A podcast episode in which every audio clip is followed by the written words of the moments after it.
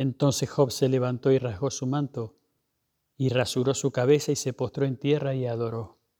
Y dijo, Desnudo salí del vientre de mi madre y desnudo volveré allá. Jehová dio y Jehová quitó, sea el nombre de Jehová bendito.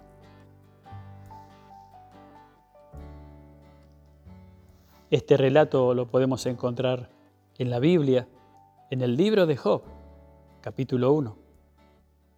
Job Quizás estuvo acostado sobre el suelo mirando las estrellas hasta que el rocío lo empapó. Finalmente habló y cuando lo hizo, qué reacción tan admirable tuvo. El versículo 20 tiene nueve palabras en el texto original hebreo y ellas describen lo que hizo Job antes de expresar lo que dijo. Cinco de las palabras son verbos.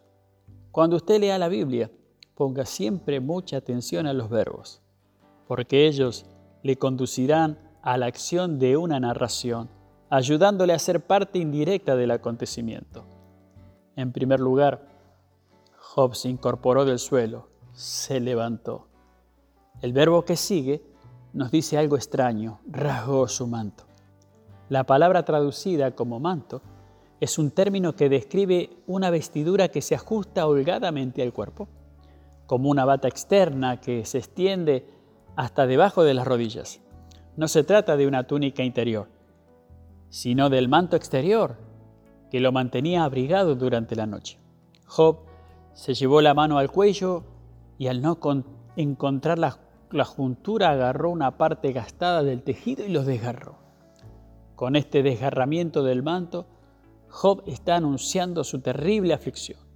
Fue la acción de un hombre angustiado, una acción que aparece varias veces en el Antiguo Testamento para describir la aflicción absoluta de una persona. Luego leemos el tercer verbo, se rapó la cabeza.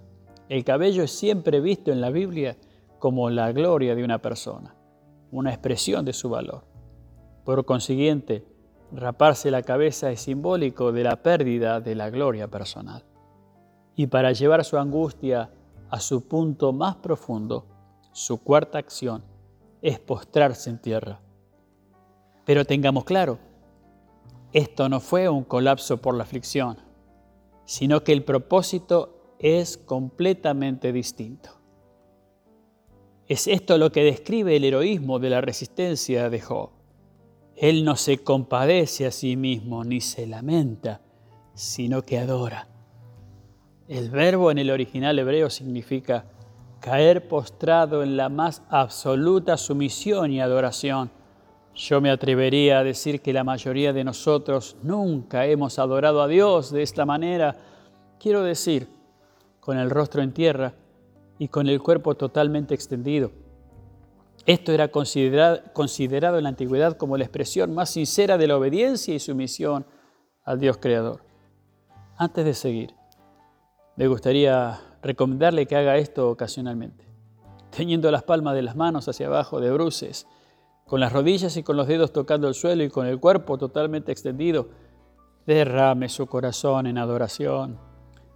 Es la posición que Job tomó deliberadamente, una humilde y total sumisión ante el Creador, reconociendo su perfecta voluntad y su perfecto amor, sabiendo que su fe en Él provocaría el comienzo de tiempos mejores.